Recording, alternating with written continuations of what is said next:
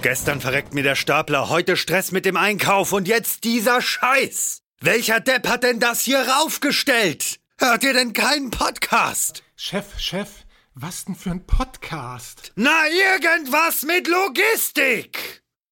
Irgendwas mit Logistik. Der Podcast mit nicht immer ganz wissenschaftlichen Themen. Rund um die spannende Welt der Logistik. Präsentiert von Andreas, Jens und Thomas. Moin, moin zu einer neuen Folge Irgendwas mit Logistik. Ich bin heute allein mit meiner leicht angeditschten Stimme aufgrund von Erkältung, wie es so schön ist, mitten im Sommer. Wer liebt's nicht? Ich habe aber tatsächlich ein paar wundervolle Gäste dabei. Und zwar habe ich heute zu Gast den Ralf und den Marc von der Firma Syreact. Moin Ralf, moin Marc. Moin Jens, freut mich sehr, heute hier zu sein.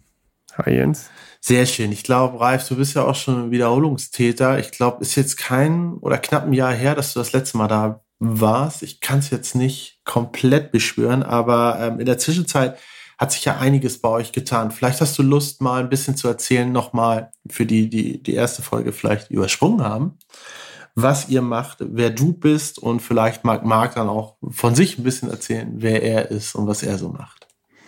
Ja, let's do it. Ich bin Ralf, Gründer und CEO von Syriact und bei Syriact entwickeln wir AI-Software für autonome Robotik mit dem ganz klaren äh, Use Case Pick-and-Pack-Automatisierung, also Automatisierung von Pick-and-Pack-Prozessen in der Logistik. Also quasi genau dieser monotone Prozess, dass bisher noch äh, fast nahezu Menschen immer Artikel nehmen müssen, kommissionieren und dann quasi wieder ablegen.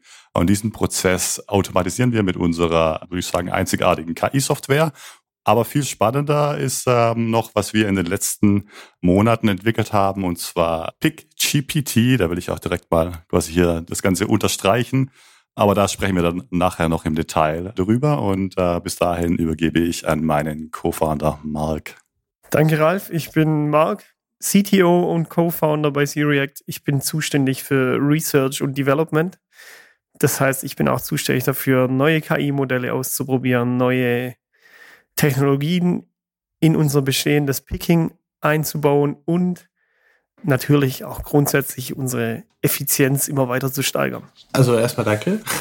Bevor wir tiefer in das Thema eingehen, weil was du angesprochen hast in Richtung ChatGBT, wenn man jemanden droppen hört, okay, wir machen was mit Picking und KI, dann ist das ja nicht unbedingt etwas, wo man direkt merkt, okay, ja, habe ich noch nie vorher gehört. Ne? Also hört man relativ oft, sowohl Picking als auch KI. Was im Ende dann hinter KI steckt, ist natürlich immer das andere Thema. Ist es wirklich KI? Ist es keine KI? Vielleicht könnt ihr da noch mal ein bisschen sagen, was euch eigentlich abgrenzt, beziehungsweise was ihr denkt, was ihr besser könnt als alle anderen, die sagen, wir machen Picking mit KI.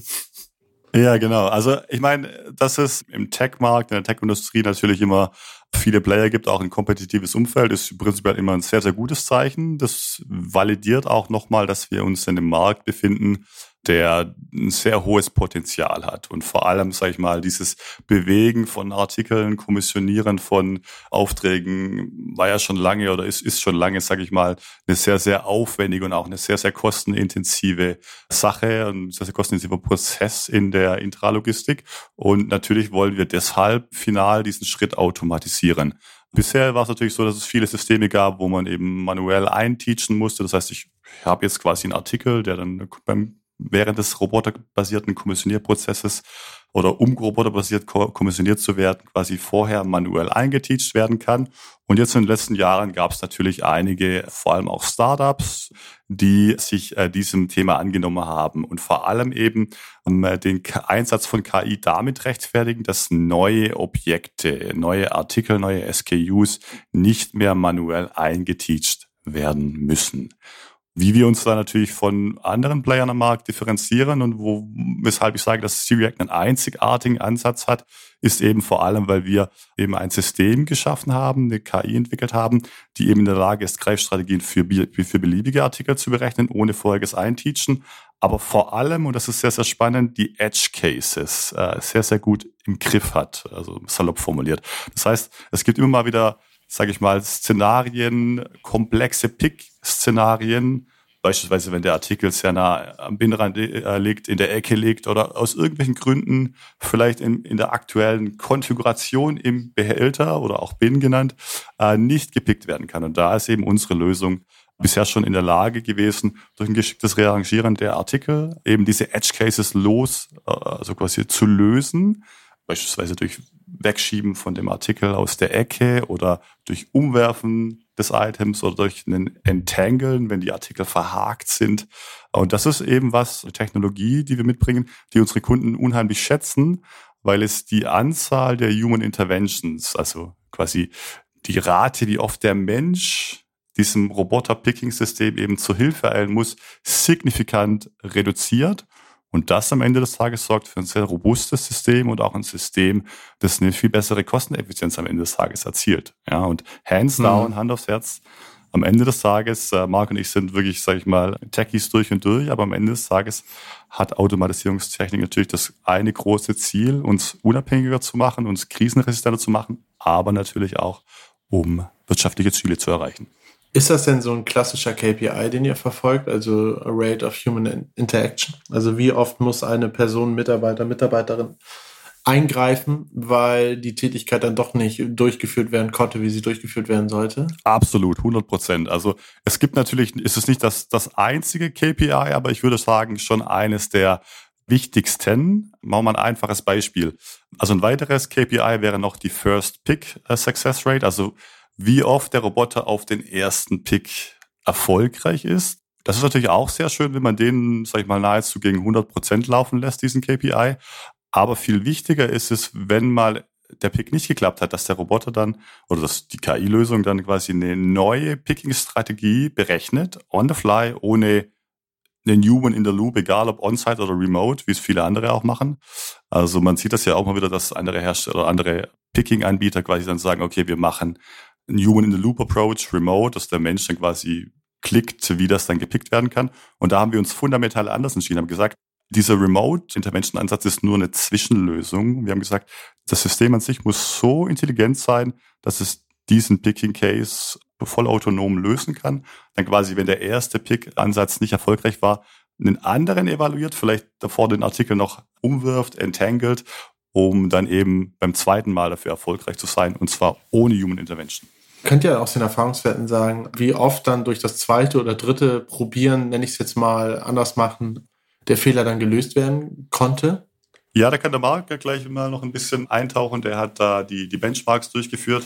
Aber hier will ich natürlich auch mich nicht unglaubwürdig machen. Ich kann jetzt, also wenn ich eine Prozentzahl nenne, eine First Pick und eine ja. Second Try Success Rate, ähm, ist das natürlich unheimlich abhängig von der Industrie, ob man jetzt im Bereich E-Commerce, E-Grocery, Pharma, ja. Ja, es ist ja das Spannende, weil äh, du gehst ja bei solchen KPIs, auch First Pick Rate beispielsweise, gehst ja ganz anders ran als bei Betrachtung anderer Technologien und so weiter. Wenn man jetzt, keine Ahnung, stumpf sich eine Verpackungsmaschine anschaut oder ein Shuttle oder Fördertechnik und so weiter, dann gehst du heran bei der Abnahme und sagst, okay, ich gucke mir die Geschwindigkeit an, also ich mache einen Speedtest und ich mache die Zuverlässigkeit, äh, track ich, ich mache einen Verfügbarkeitstest so.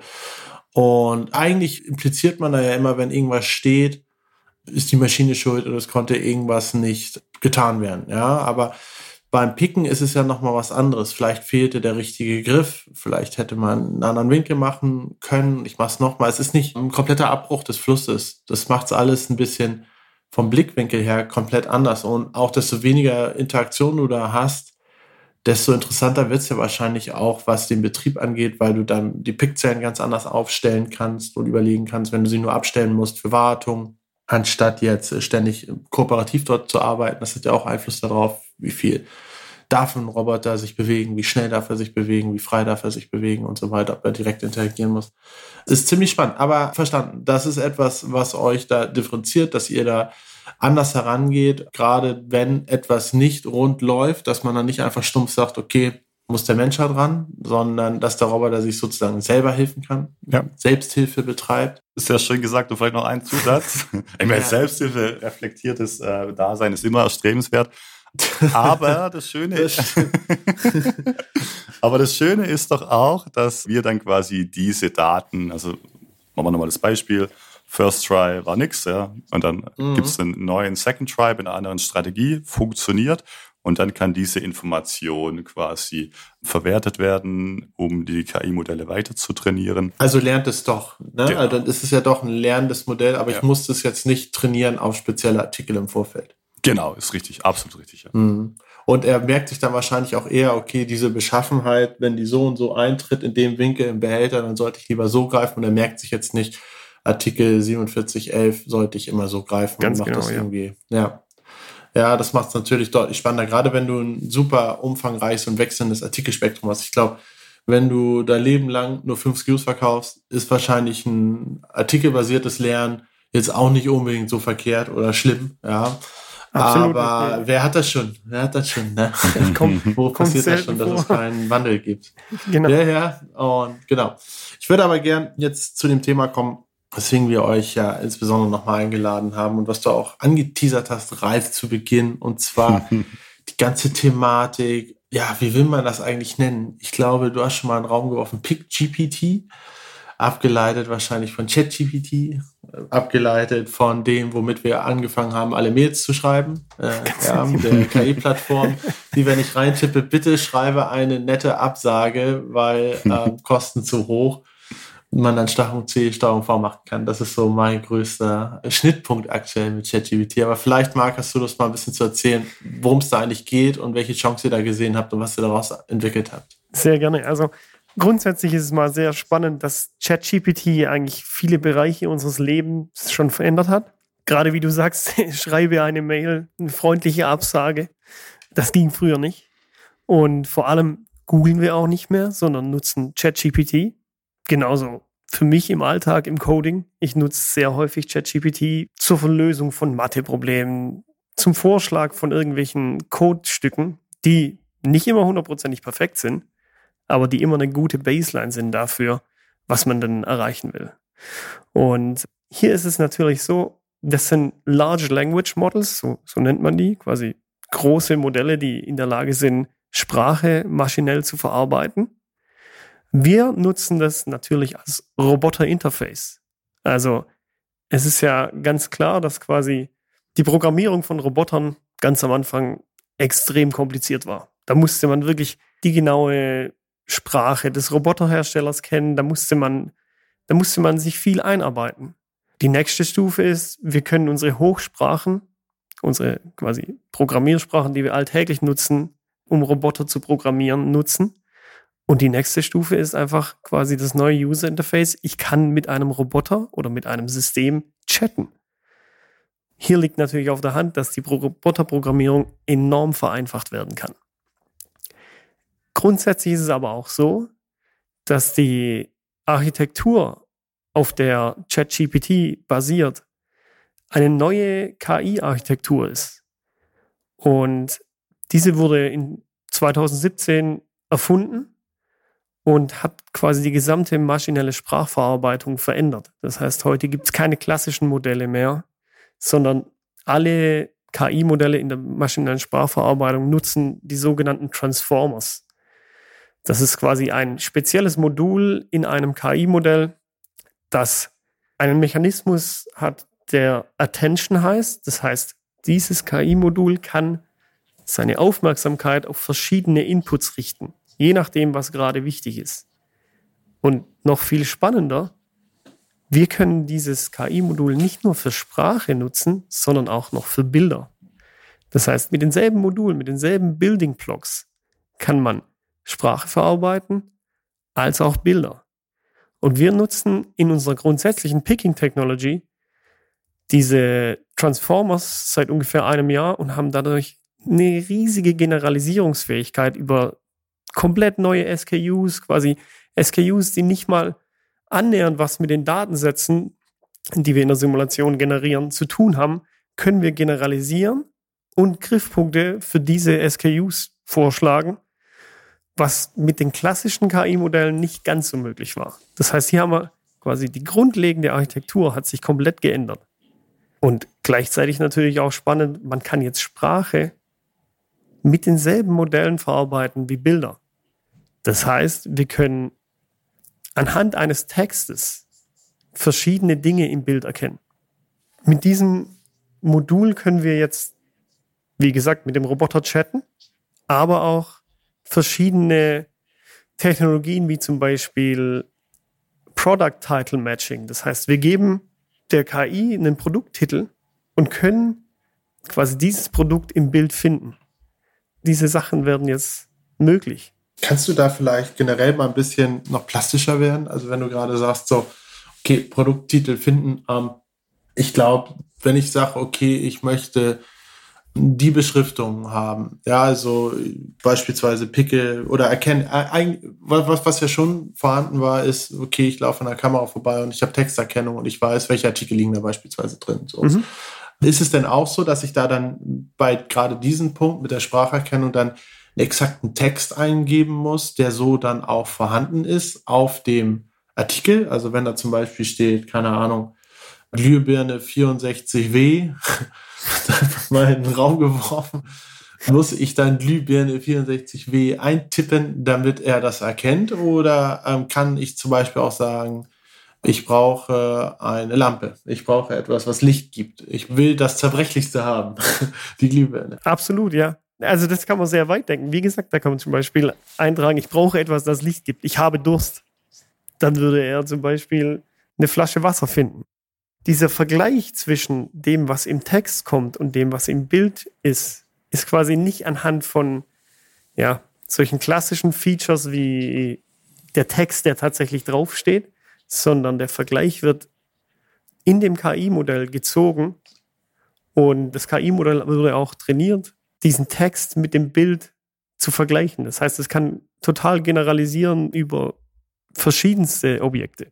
Es denn beispielsweise auch möglich, wenn ich jetzt einen Mischbehälter habe? Ja, mhm. also sind ganz unterschiedliche Artikel drin, um beispielsweise deutlich flächenbewusster zu lagern, dass ich dann sage beispielsweise, okay, ich übermittle aus den Shops, wenn Aufträge generiert werden, automatisch beispielsweise den Artikeltext ja. und vielleicht äh, noch das Shopfoto oder nur eins von beiden und könnte dann darauf basierend dann picken?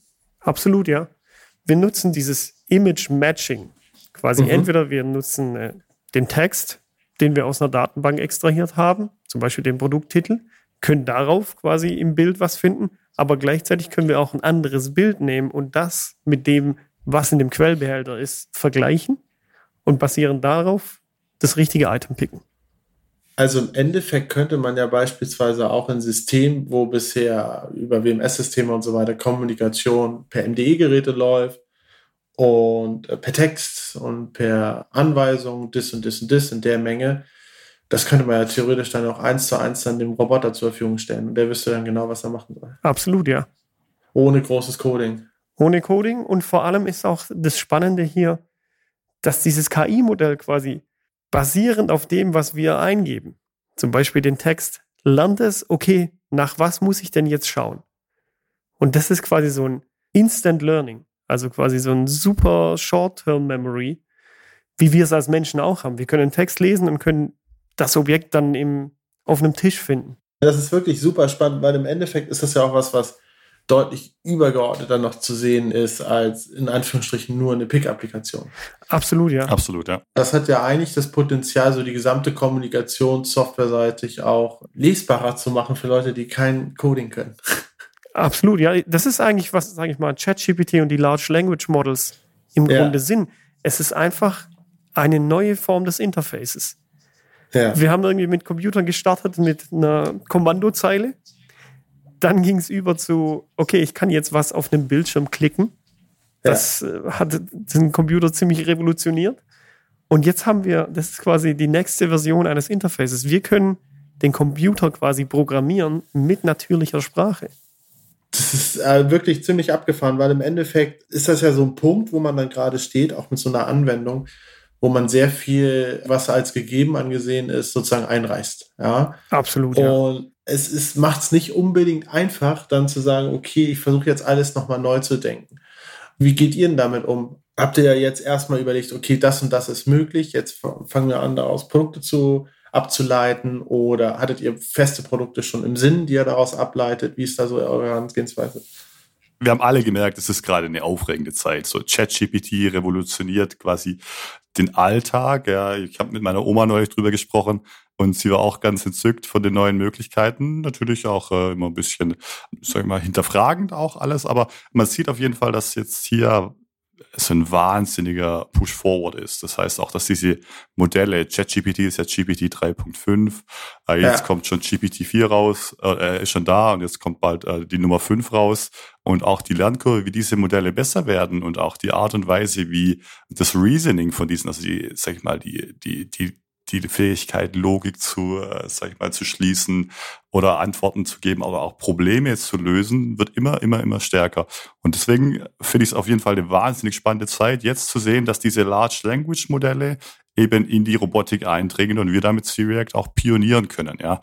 Gerade dann auch im Hinblick auf unsere Technologie-Roadmap, die wir quasi jetzt für die nächsten fünf Jahre geplant haben für C-React, haben wir da wirklich viele Future Use Cases damit quasi schon theoretisch lösen können. Ja, wie zum Beispiel diese Human Interaction, was der Mark vorher schon erzählt hat. Mein zehnjähriger Neffe kann jetzt einen Roboter instruieren und Mark hat es ja auch erwähnt.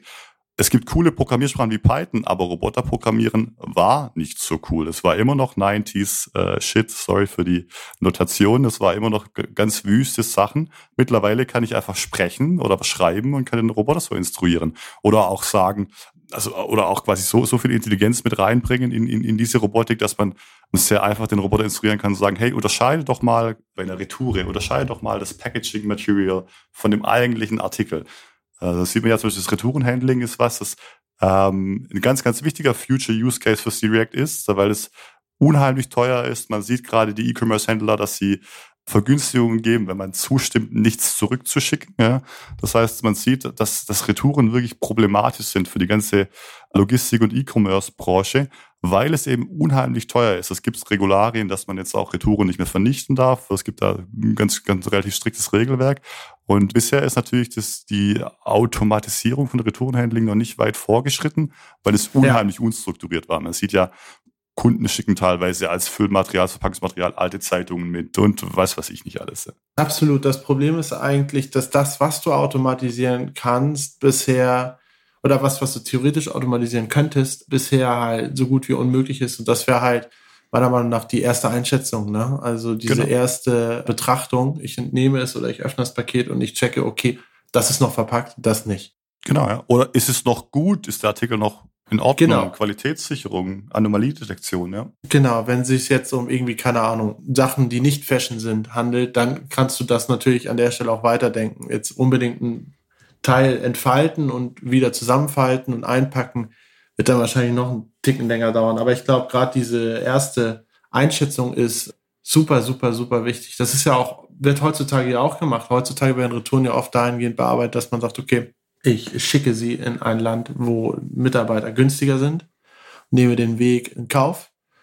Und dann mache ich das so, dass ich an dem einen Ort checke, welche Artikel können direkt wieder so zurückgehen. Die werden dann nur einmal angeguckt und dann die hunderte Kilometer wieder zurückgefahren, ja.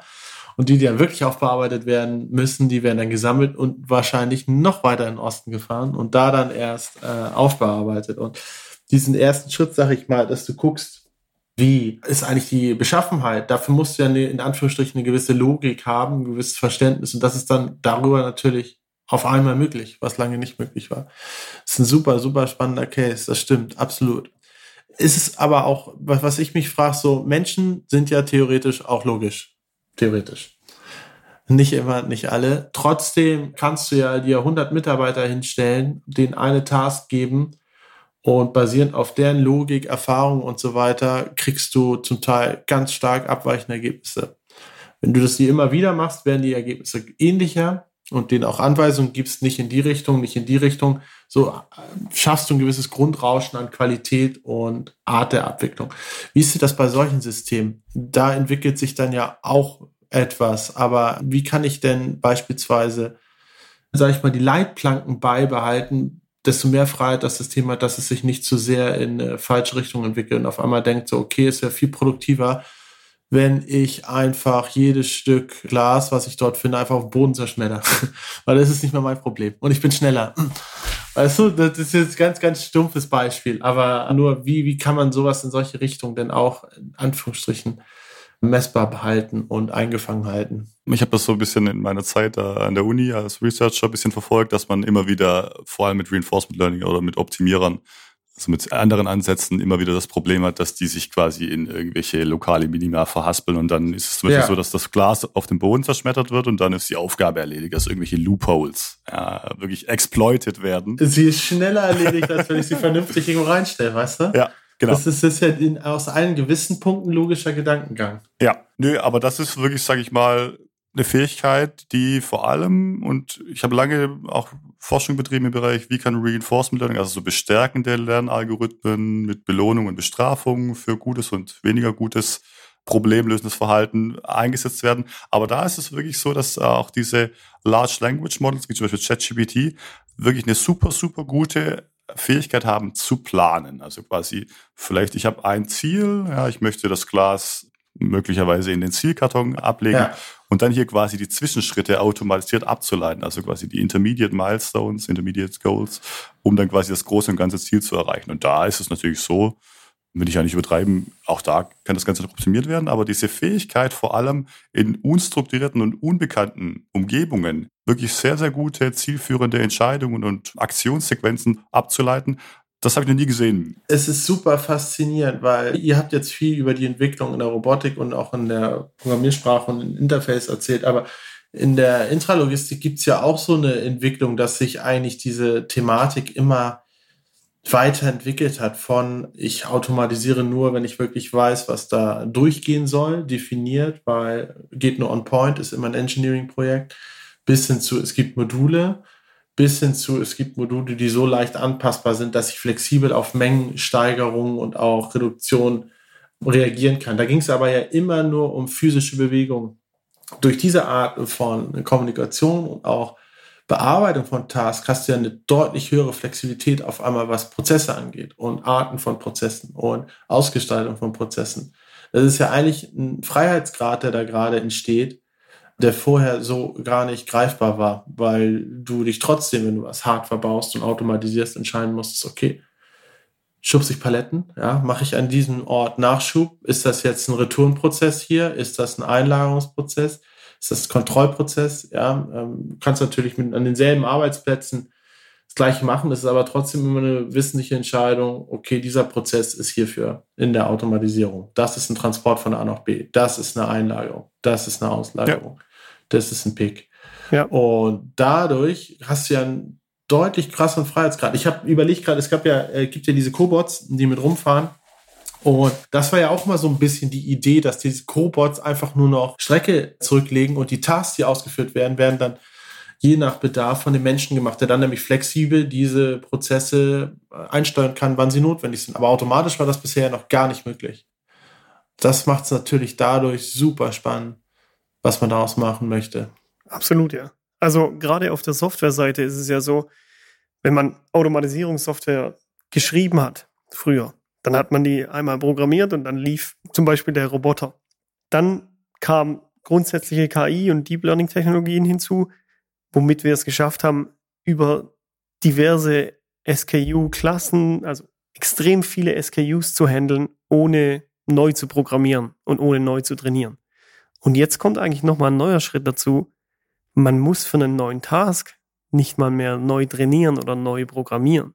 Hm. Das heißt, wir bewegen uns hier in eine Richtung, die eine deutlich höhere Flexibilität für Automatisierungslösungen bereithält. Absolut. Es ist sehr, sehr spannend. Aber meine Frage, ist das nicht irgendwas, wenn man gerade in so einem Bereich relativ weit vorne mit dabei ist, der so umfassend neu ist? Also ähm, nicht technologisch, wie gesagt, jeder kennt sich jetzt, jeder ist jetzt Hobby-Fachmann äh, und Fachfrau, was ChatGPT angeht, aber weil jetzt das, was sich daraus ergibt innerhalb der Logistik, Erschlägt euch das nicht? Wie entscheidet ihr überhaupt, wo ihr anfangen wollt? Weil es gibt ja tausende, tausende von Möglichkeiten da, was man daraus macht. Ja, das ist Segen und Fluch, würde ich sagen. Ich sehe es immer auch als Challenge, weil, äh, sag mal, die Logistik für mich immer ein Feld war, die schon, wo schon viel Unstrukturiertheit her herrscht, vor allem für Automatisierung. Ja, denn wir formulieren, formulieren wir es mal positiv. Andererseits hat man einen hohen Throughput, man ist willens, auch kleinere oder größere Investitionen in Innovationsprojekte zu stecken und man hat natürlich auch äh, einen Markt, der extrem floriert. Also das hat sich natürlich nochmal unterstrichen. Und deswegen sehe ich das eigentlich eher immer so als Matrix, wie unstrukturiert ist der nächste Prozess, den man automatisieren möchte. Und auf der anderen Dimension, wie sind die Capabilities von den aktuellen Automations-AI-Lösungen. Und dann ist es wirklich so, dass man einfach, wir haben vorher im Retourenprozess schon mal so ein bisschen das als Beispiel angepinnt, dass man natürlich erstmal auf die Low-Hanging Fruits geht, ja, und sich dann sukzessive äh, steigert, ja. Und da hat man ja auch gesehen, dass es egal bei welcher Technologie jetzt in der Logistik, wenn man jetzt weggeht, wir wollen auch nicht die ganze Zeit nur über das Picking sprechen, auch wenn ich es äh, sehr gern tun könnte, oder über, über LLMs. Man hat das gesehen, wie eben jetzt auch automatisierte Storage-Lösungen zügig Einzug halten, jetzt gerade mit äh, AMRs, autonomer mobiler Robotik, viel vorwärts geht. Und da ist es eben so, dass man eben immer, sag ich mal, den, den nächsten Schritt geht, den nächsten Schritt geht und dann eben auch, sag ich mal, draufschaut auf die Intralogistik-Landkarte und sagt, okay, Jetzt haben wir Goods-to-Person-Systeme, dann äh, kommt der nächste Schritt, äh, wenn quasi der letzte signifikant oder der letzte große äh, manuelle, manuelle Schritt ist noch das Picking ist, dann und danach äh, der nächste, wahrscheinlich das, äh, der, der nächstgrößere, dann eben die, die, das Retourenhandling. Und so wird eben durch und durch dann der Prozess vollautomatisiert, ja, weitestgehend. Ja. Ja, es ist super, super spannend. Wie gesagt, ich glaube, für mich persönlich, gerade was die Kommunikation der einzelnen Subsysteme angeht, wenn man sowas gestalten kann, ähm, hat das natürlich krass, krass, krass, krass, krass viel, viel Einfluss. Also ja. gerade wenn man in der Firma arbeitet, wo Logistik relativ wichtig ist, aber man vielleicht nicht unbedingt diese Coding-Kapazitäten selber hat, hat das natürlich super viel Potenzial, auch mal Prozesse anzutesten, bevor du sie hart einführst. Mhm. Macht es so Sinn? Macht es auf diese Art Sinn? Macht es vielleicht auf diese Art mehr Sinn? Das ist super, super, super spannend, wenn ich mir überlege, dass es teilweise Wochen, Monate dauert, um irgendwie mal einen anderen Prozess anzuteasern, anzutesten, ja. Und hier kannst du dann theoretisch der Maschine, dem Roboter, der Automatisierung einfach sagen, fahr doch mal so rum. Ja, das Simple ist ja, ja, genau. Fertig. Ne? Und, und das ist, das finde ich total irre. Das eröffnet super, super, super viel. Ja. Und insbesondere beim Picken, ich glaube auch, dass, der, dass das Picking ein guter Case ist, um damit zu starten, um das als erstes in dem Bereich nach vorne zu treiben, weil auch da hast du oft den Fall, dass du automatischen Pick ja nicht ausschließlich planst. Also in den meisten Anlagen ist es ja so, wo es bisher automatisierten Pick gibt, dass du auch immer die Möglichkeit hast, als Person zu picken dort oder es rein manuelle Plätze gibt, weil es immer irgendwas gibt, wo man denkt, ah, okay, das muss ich so und so machen. Mhm. Ja. Prädestiniert dafür zerbrechliches Zeug. Und hier kannst du halt relativ easy dann sagen, okay, dieser Artikel braucht halt eine andere Handhabung, anderen Gripper, macht es. Fertig. Ja, ganz genau, ja. Und das ist halt was, was man, glaube ich, gar nicht so auch in so einem kurzen Gespräch, wie wir das jetzt gerade haben, so richtig erfassen kann, was da eigentlich alles draus sich ergeben könnte ist wahrscheinlich eine, eine, ja. eine Doktorarbeit, mindestens eine, die Potenziale dort rauszuarbeiten, die da drin stecken. Vielleicht kann man das auch noch so formulieren, so diese benötigte Flexibilität in der Logistik kann in vielen Punkten begegnet werden durch die Generalisierungsfähigkeit und auch die Adaptionsfähigkeit von neuen KI-Ansätzen. Da bin ich sehr, sehr sicher und da glaube ich auch, dass sich in den nächsten Jahren unheimlich viel verändern wird und dass das Leben deutlich einfacher wird äh, für Warehouse-Betreiber und so weiter und auch für den Endkunden durch schnellere Lieferungen und so weiter. Also ich glaube, wir sind auf einem sehr guten Weg, ja. Und ja, wir freuen uns natürlich irgendwie bei C-React da was beitragen zu können und ich bin wirklich sehr, sehr excited, was sich jetzt hier nicht nur in der Robotik ändern wird, sondern auch in den Anwendungsdomänen, wie zum Beispiel der Logistik. Aber vielleicht noch eine Frage, hat dann, wenn man sowas weiterspinnt und sich überlegt, wie diese Art von Interface und Kommunikation funktioniert, hat man dann irgendwann überhaupt noch den Bedarf, zumindest einer klassischen Steuerungssoftware für automatisierte Anlagen, also klassischen WCS, oder halt die steuermanagenden Aspekte eines äh, Warehouse Management Systems. Ich kann mir vorstellen, das wäre doch etwas, wo da gerade in die Richtung ähm, Zuständigkeit dadurch krass beschränkt wird und beschnitten wird. Die Landschaft der Warehouse Management Systeme oder Warehouse Control Systeme ist relativ divers. Und ich denke grundsätzlich ist es notwendig, hier durch Software einfach, so wie wir es auch im Internet geschafft haben, eine Homogenität der Schnittstellen zu schaffen. Und ja, sobald es da ist, kann man natürlich auch mit diesen Large Language Model, mit diesen Planungskapazitäten von diesen äh, Large Language Models diese Dinge optimieren. Mhm. Das heißt, auch wie man dem Roboter quasi einen neuen Task beibringen kann, einfach dann, indem man mit ihm chattet, kann man auch Warehouse-Management-Systeme neue Flows oder neue SKU-Flows beibringen, indem man damit chattet. Wer möchte von euch als erstes mit SAP chatten? Na, musst du mal re recap. Stell dir vor, jetzt ändert sich irgendwas im Interface oder sagen wir in der Sprache, wie jetzt quasi das WCS mit vielleicht der Picking-Zelle kommuniziert, vielleicht Software-Update, irgendwas, ja. Und dann äh, mhm. wäre so der klassische Workflow, okay, ich hole mir jetzt vielleicht sagen wir SAP-Ingenieure ran, die das dann auf der, die dann das wieder, sag ich mal, glatt bügeln, die das flicken.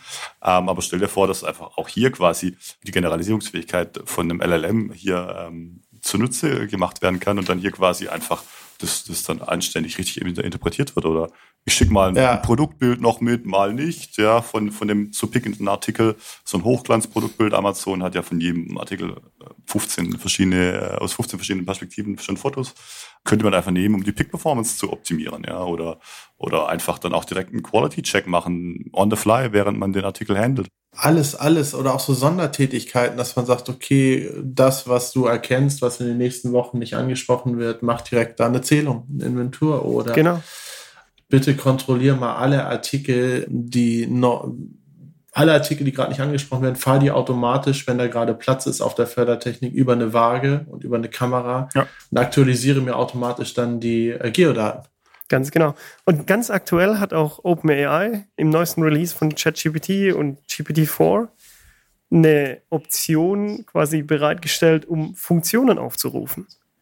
Das heißt, mhm. man braucht nur noch diese grundsätzlichen Building Blocks, das ein Warehouse Management System hat und kann dann im Sinne von ich chatte mit dem System diese Funktionen aufrufen in einer gewissen Reihenfolge. Also stell dir vor, du, promptest Jens, sagst, hey, mach mal eine Vollinventur von meinem Warehouse.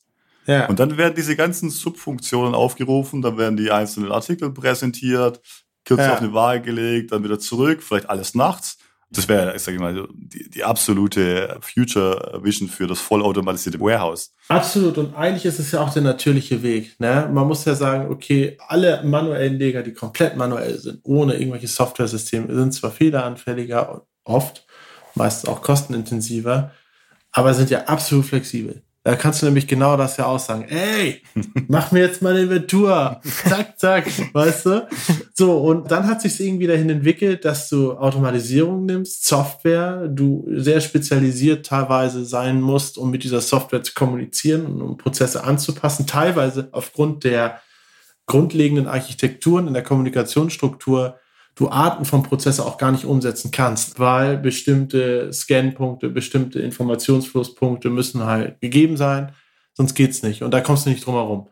Gibt ja immer so ein grundlegendes Fundament eines jeden WMS-Systems. Wenn du da irgendwas von ändern möchtest, beispielsweise basieren teilweise Systeme ja auf Ladehilfsmittelnummern, ja, mhm. also äh, oder Ladeeinheitennummern und so weiter und so fort. Und wenn du da auf einmal über was anderes gehen möchtest, das geht einfach nicht. Das widerspricht dem Glaubensgrundsatz des mhm. Systems. So.